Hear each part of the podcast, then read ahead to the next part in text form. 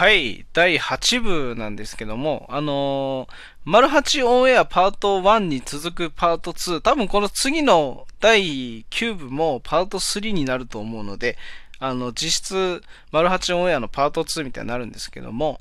あの、その鈴やんの4つの質問の回の、えー、次に上がってたのが、いや、家族との距離感っていうのがテーマの話でして、んで、なんか全部ネタ話みたいになってるからね、あの、気になった人は本編を聞いてねっていうのを折り挟んでおけば、だから捨て場みたいになってるけど。そんなことは全然ないの。あの、俺がちゃんと聞いてね、あの、この話をちょっと俺のラジオでもしたいなって思ったからしてるんだけども、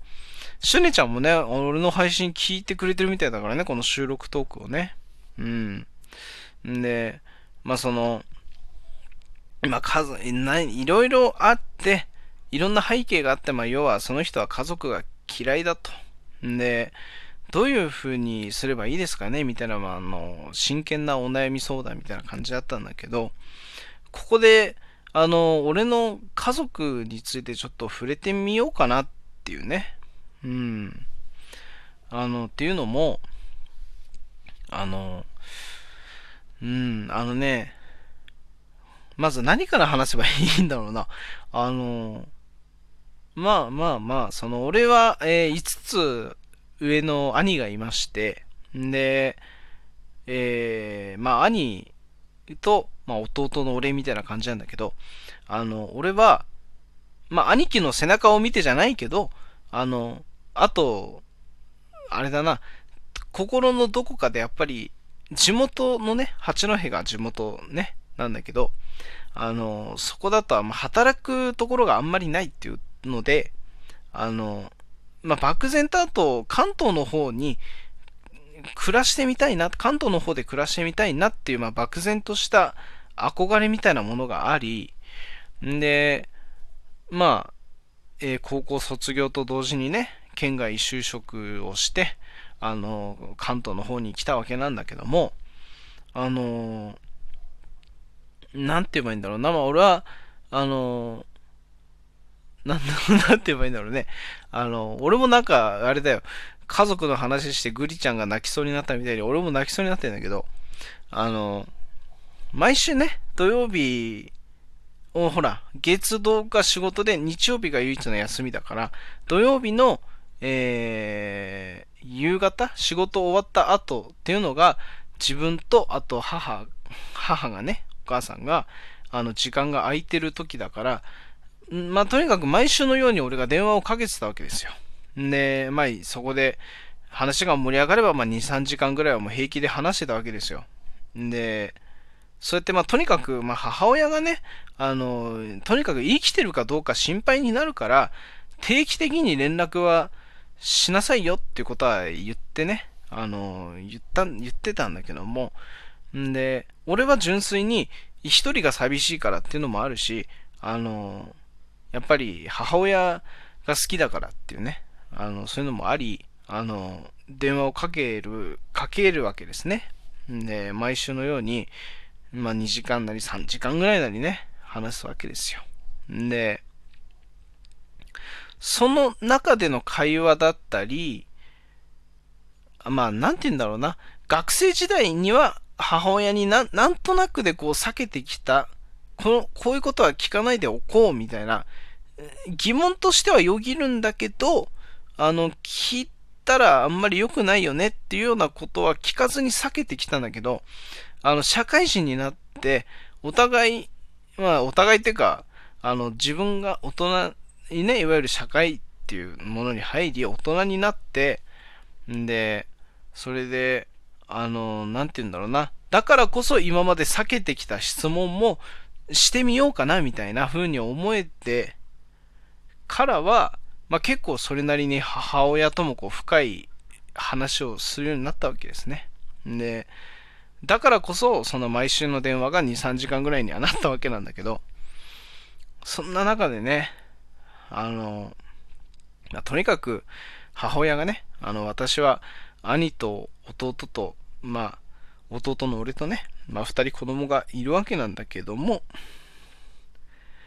あの、二人子供を産みましたが、あの、分け隔てなくね、育ててきたつもりだと。これはもう、あの、毎回、毎回のように言われるわけですね、それは。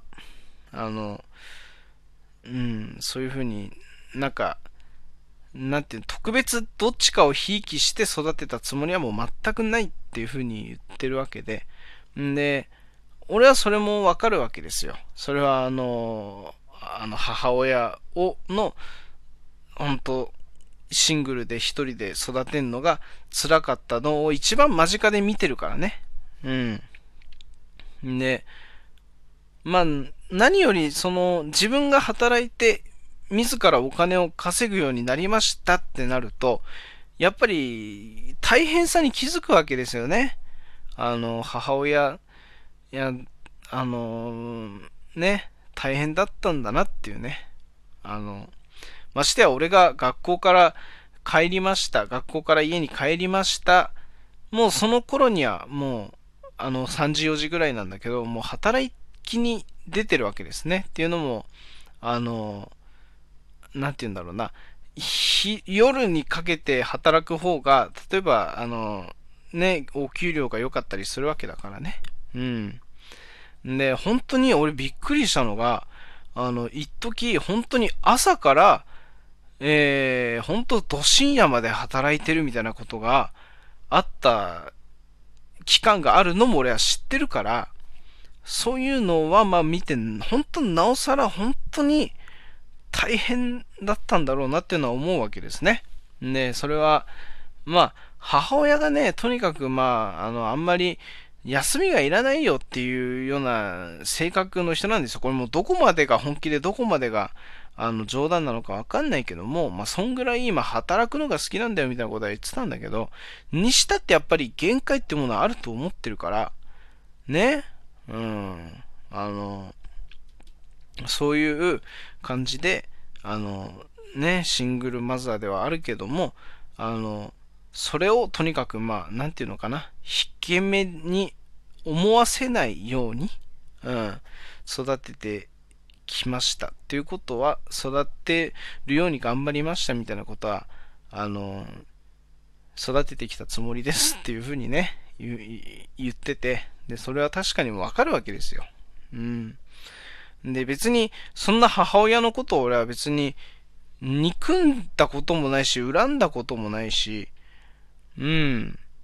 これはもう本当に正直に本当そうなんですよ。うん。なんならあの、今週日曜日にね、あの、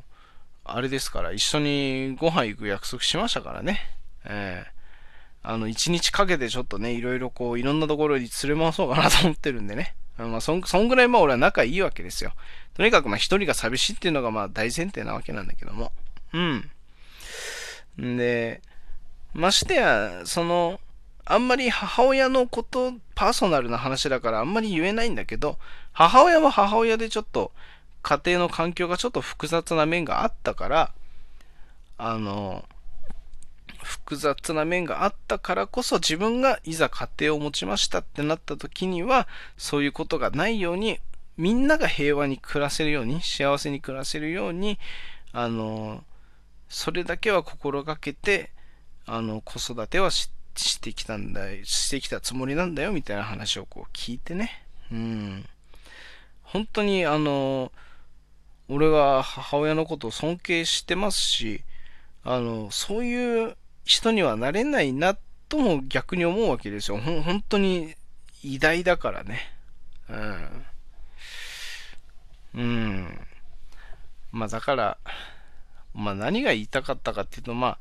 ふとね、その家族の水槽みたいな話の回をね、収録聞いてた時に、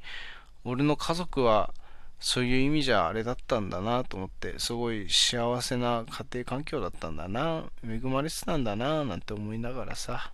うん。まあ、他の不幸のエピソード聞いて自分が幸せだったなって思うっていう、俺のその考えも最低なのかもしれないけどね。うん。まあでも、実際に働いてみないと、